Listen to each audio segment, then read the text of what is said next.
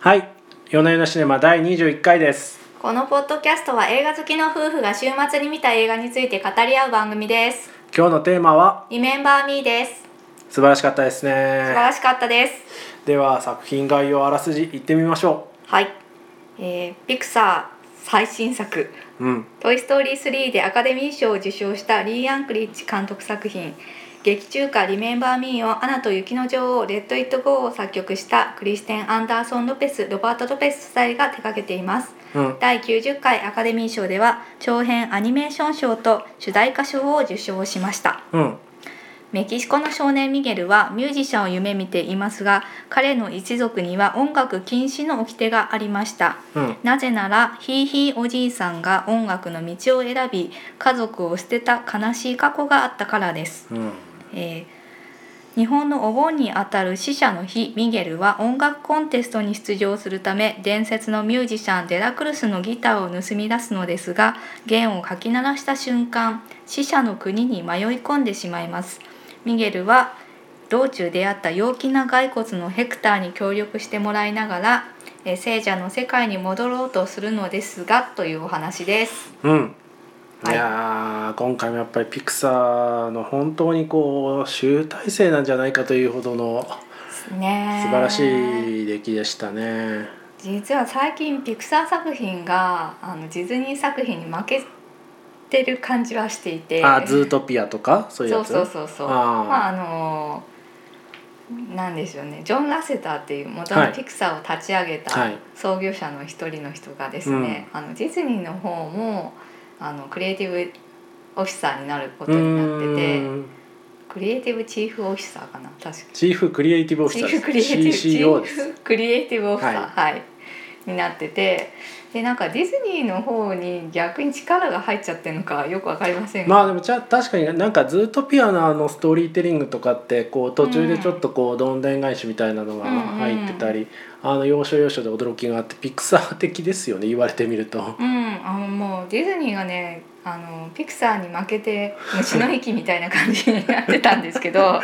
ほ ど、まああのピクサーと一緒になることでですねピクサー流の脚本の作り方とか。うーんまあやっぱりクリエイターたちのモチベーションの上げ方みたいなのがすごくうまくて、でまなあるほどね作品も生き生きとね蘇ったわけですうよ。んで「ズートピア」とか「アナと雪の女王」とかうん大ヒット作が生まれている中逆にピクサーの方はですね「アーロと少年」とかなんか最近オリジナルが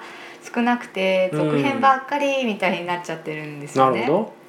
ど、んそう言われてみればそうですうんね。うん、でそこに出てきて、えー結構久々のオリジナル作品でもあってあなおかつ大ヒットもしたということでいややっぱり良かったねっていうかいやーで報われたねっていうも感じ素晴がらししていいでますすよ本ね。当積み上げ積み上げを感じましたね、はい私はもでこの作品がですね6年ぐらい制作期間かかってるということでう。ああそんなにかかったんですかうち4。年半はストーリーテリングストーリー作りにかけているそうです。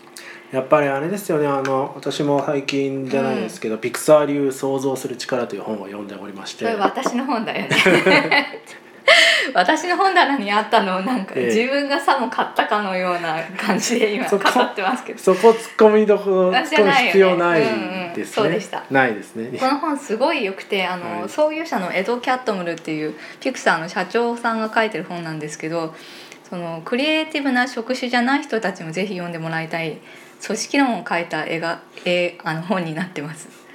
はい、はいどうぞあでで読んで どう思そっういやそこであの、たのうんそうですねあのピクサーのモットーとして2つあるとはいあのストーリーが一番重要ストーリー・イズ・ア・キングとあープロセスを信じろってうーんっていうどういう意味ですか2つがどういう意味もそのままですけどプロセスを信じましょうとストーリーが一番重要と。プロセスを信じるってどういうことプロセスを信じるっていうのはプロセスを何でしょうなんか結局その何ですかねこう、あー天才の発想というよりもその積み上げるプロセス、作り上げるプロセスを信じていればいいものができるっていうようなことだと私は解釈しておりまして、この中にこうブレイントラストの話あるじゃないですか、うんはい、そのブ脚レイント本ラストはい説明してくださいそうですねブレイントラストは、まあ、ストーリーのあらあらとか問題点を見つけて課題を指摘するチームですと、うんそれはあのピクサーが最初はリールと呼ばれるあの粗いラフ映像、ラフ映像だけのものでえー全体を組み上げるんですけれどもその時にこことこことここは問題だよっていうような、えーまあ、チームがありますと。うんうんでなんかそのまあそうやってこう脚本を良くする仕組みプロセスがそれそそもそも整えられてるなっていうのをこの本読んでて、うんまあ、君の本なんですが。 読んでて思いましてなんかそういう蓄積が本当にこう花開いてるというかちゃんとこのお話もうんうんいくつかのこう驚きが要所要所でうん込められているじゃないですか、こううんちょっとしたどんでん返しみたいなのがいくつか続いていて最後は、まあ、カタルシスみたいなうん展開で、ああそうですねなんていうんですかねこう天才の発想とかある一人のこう、あオリジナリティある発想とかじゃなくてちゃんとこう良くするプロセスができているっていうところにこうピクサーすごいなっていうのは私は感動しましたそうなんですよね感動しましたとあと美術ですね美術美術、うんこのストーリーに込められたピクサーのそのプロセスを信じようところとあと美術の素晴らしさ美術は完全にね個人のイマジネーションだと思いますけれども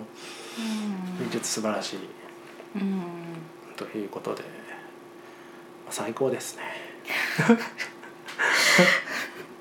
はいそうですねはいうん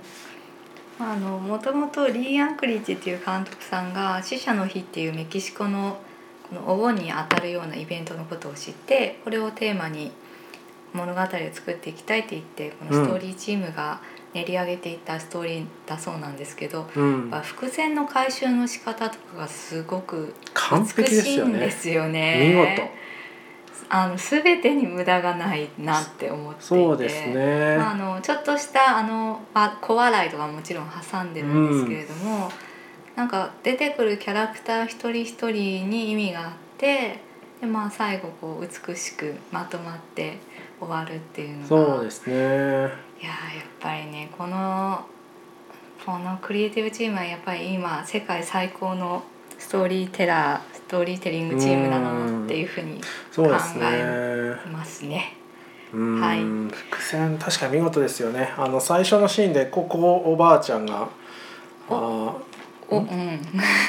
うんそうそう、ネタバレしないようにしないようにねあ。ネタバレしないように話してるんですねうんまあ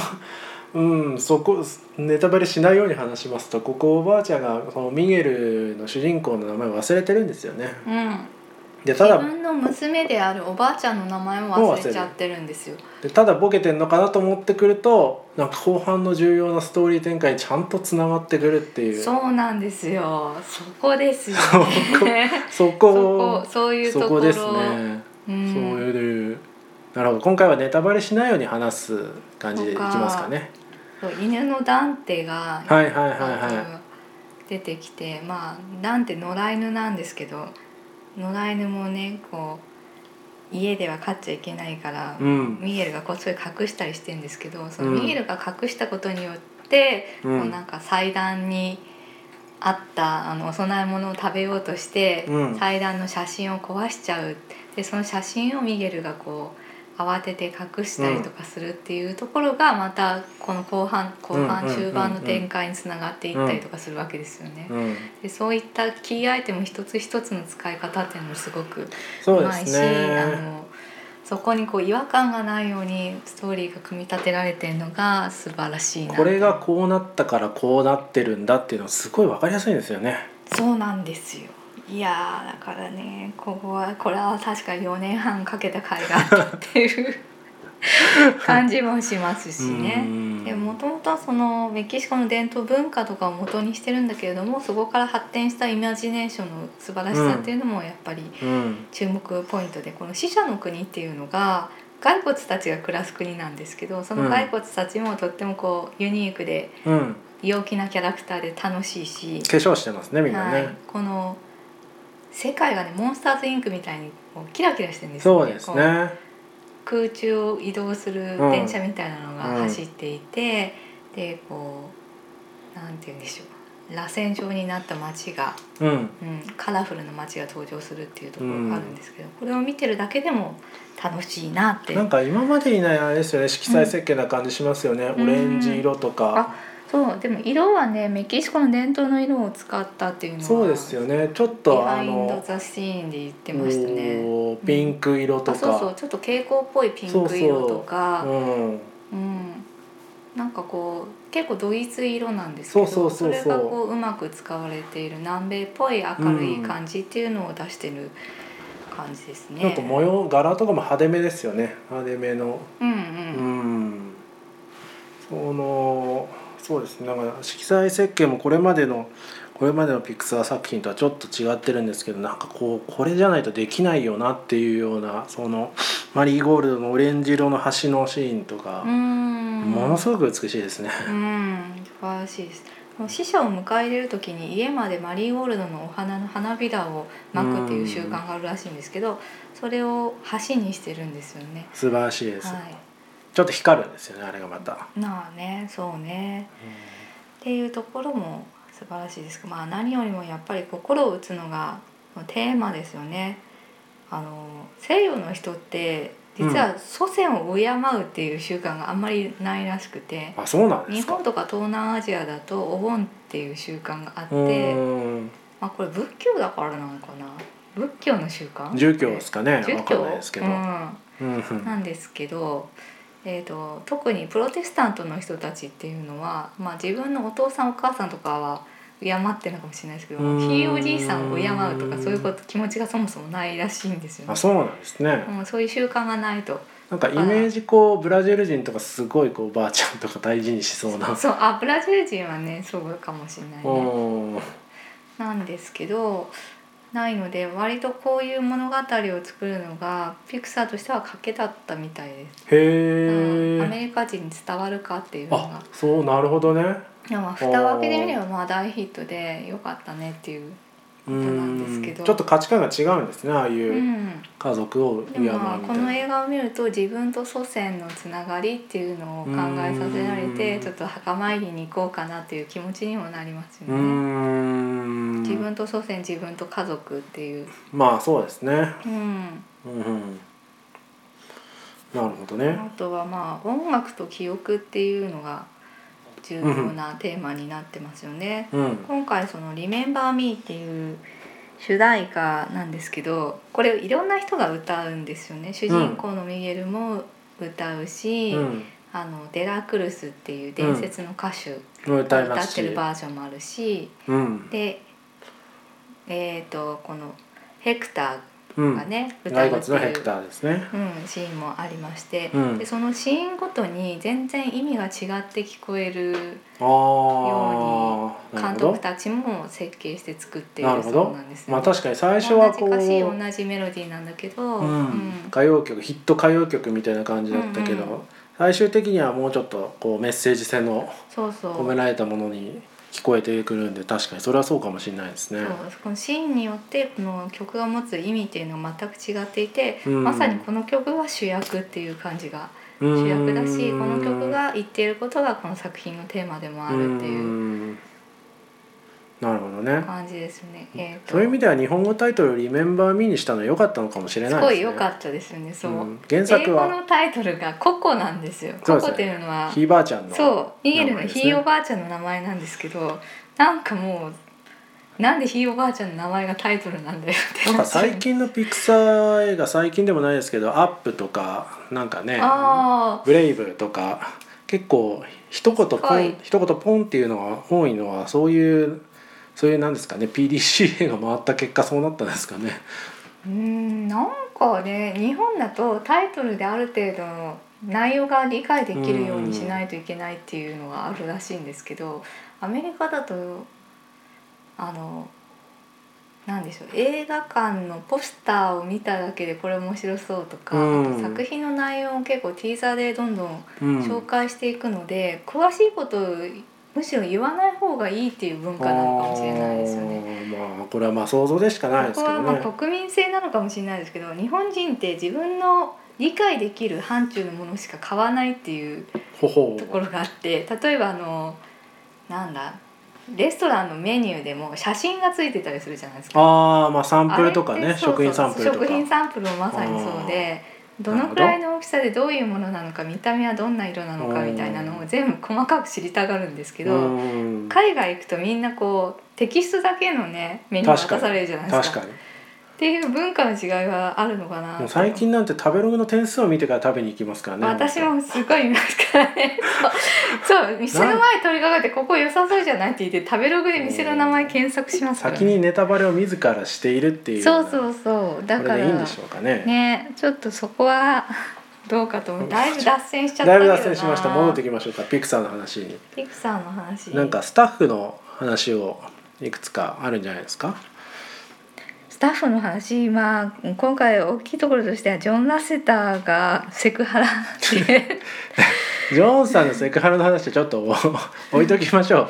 うまああのねまあこれまでピクサーを引っ張ってきた、えーそジョン・ラセター大先生がです大先生がね昨年いセ引クハラ退でね訴えられて今年引退するっていうことになって、お疲れ様でしたお疲れ様でしたそれもまあいやまあ本当はスパッとねあの去年 MeToo 運動っていうのが起こってあのハーベイ・ワインスタインっていう、うんああ、はい、あアメリカのの映画界では超有ア名なカプデロデミュー賞のーサー、はい、黒幕みたいなそんな人ですねあそうですねアカデミー賞作品とかをよく出していたワインスタインカンパニーの社長さんだったんですけど、まあ、その人がセクハラで訴えられて業界から追放されるっていうされましたねうん、ことがあってで同時にラセターのセクハラも訴えられてしまったというこ とそがあうったんでですすねよね。でやっぱりちょっとでも悲しいよねこれだけ素晴らしい作品をどんどん作り出してきた人がそんな人だったのかいまあちょっとわ分けましょうまあ、まあまあ分けます素晴らしい仕事をしたっていうところを素晴こうらしい我人々が享受すればいいわけであとのそのプライベートの分はまあ別のところで裁かれれば、いいと思いますようん、はいそうですね他に他監督の監督は何何さんでしたっけリー・アンクリッチうんリー・アンクリッチさんは、えー、とこれまでの作品は「トイ・ストーリー2」「モンスターズ・インク」「ファインディング・ニモ」の共同監督をやってきてなんか監督複数人立ってるみたいですねピクサーってねそうですねあのねストーリーも複数人で作ってるんで、うんうんうん共同監督っていうのにクレジットしたりうん結構するんですチよーね。ムプレーですねそうなんですねでリー・アンクリッチはもともと編集出身の人なんですエあデーィターだったんですよね。へえだから、えー、とこの共同監督のエイデエイドリアン・モリーナっていう人がうんうんなんか共同監督なんですけど、その人が言うには、えー、とエイドリアンの方はその脚本ストーリー作りの方をやるアーティストだったのうで、んうんうんえーとまあ、彼の方がストーリーのそのなんでしょうねネタみたいなのを出していってうであーんリー・アンクリッチの方はそのどこで切るとかうーんここでこの音楽を入れるみたいななるほどっていう部分を、えー、とメインで担当うしていーるんだからすごくいい組み合わせだったというふうには言っていましうた。ーんうんなるほどねうん、でね、えー、とディレクターとして監督としては「トイ・ストーリー3」が有名ですよね。ちょっとこう「トイ・ストーリー3」とこう言われてみるとあの話の展開とか似たところありま似すてよるんでね。すよねちょっとね言われて悪みると役ディランが出てくるうん、あの緑の意外な人がが悪役になるぞっていうところとか、まああのなんでしょうねちょっと切ない別れとかそうですねちょっとセンチメンンタルな感じでトうん似てます、でも似た私「とトこイ・ろあスりトーまリーすね3」大好きでピ名クサ作ーでのす中ねでも3本の指に入るほど好きって他の2本の指は何なんですかうんピクサー私にモとンっスてのタピークズ・サイーンク」「フモンスターズインクああもう1本はァインディング」にもファインディングにもですか意外なもの来ましたね意外かな、うんいや名作だと思うけどね、うーん結構ピクサーの監督の中で好きなの誰ですかピクサーの監督っていうのはあまり認識せずに見てますあねピクサーというさピクサさーあチといーうムの組織チームそうそうああそっか私の中ではピート・ドクターが割と好きかなってう思ってますねーんこれはファインディングにも撮った方なんですかいやーエンドモンスターズ・インクとインサイド・ヘッドうーんカール・ディーさんの「空飛ぶ家」となるほどあとはアンドリュー・スタントンファインディングにもウォーリうーんそうなんですねー、うん、うんいいのでで夫の方はですねミスターインクレディブルが好きだってうん、言って夫たのので方夫の方は夫の方はそうですねミスターインクレディブルとカーズカーズですねカーズってないでしょって思ったんですけどカーズ名作だってなんでカーカーズカーいやズカーズが好きだっていう人初めて見たっていう感じですけど私カーズいいんじゃないだからあやっぱここにちょっとねあ個人差があんだなって思いましたねカーズカーズ名作ですよ特に最初のカーズはいいじゃないですかねカーズもミスターインクレディブルも続編が作られるぐらい人気なんですようんまあうんそうですね、そうまあですどっねちかというと彼はやっぱアクション中心の作品を選んでるのかなって思いますアミクスションター中インクレディブ心ルインクレディブルとかまさにそんな感じでミすスねターインクレディブルいいじゃないですかあの、うんそうあの主人公とか最高じゃないですか特にあのねえ車を運転するシーンで奥さんにこう怒られたりしてるシーンが最高ですねミスターインクレディブルそんなとこうんあーああいうでも小笑いが効いてるっていうのははピクサーらしいですよね。うん、はいうん、そうですねでこれまでの作品で、まあ、私が好きだって言ったものに関してはその今までこれを主人公にしようと思った人は多分いなかっただろうっていうものとか、あとうん、こんな設定は考えなかっただろうっていううんところとかがですねすごくいいなと、視点がいいなっていつも思っていて、まあ「モンスターズインク」とか気持ちの悪い怪物たち、まあ、うん一つ目のね緑の怪物と、モサモサのクマみたいなのが、うんうん実は怖がりでそうですねそそうういうのがいいんですよそう実は怖がりでって怖いんだけど怖がりみたいな。子供たちを驚かす方の役割なのに怖がりで、うんでなんかこうかっこいい一流の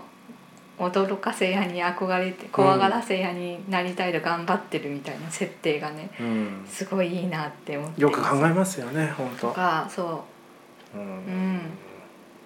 ファインディング・ニモン」もね魚っすよ魚主人公みたいないや そう主人そ公う魚ってないでしょみたいな感じですけどそうですねウォーリーもねあの喋りもしないロボットが主人公かよっていうようなところとかが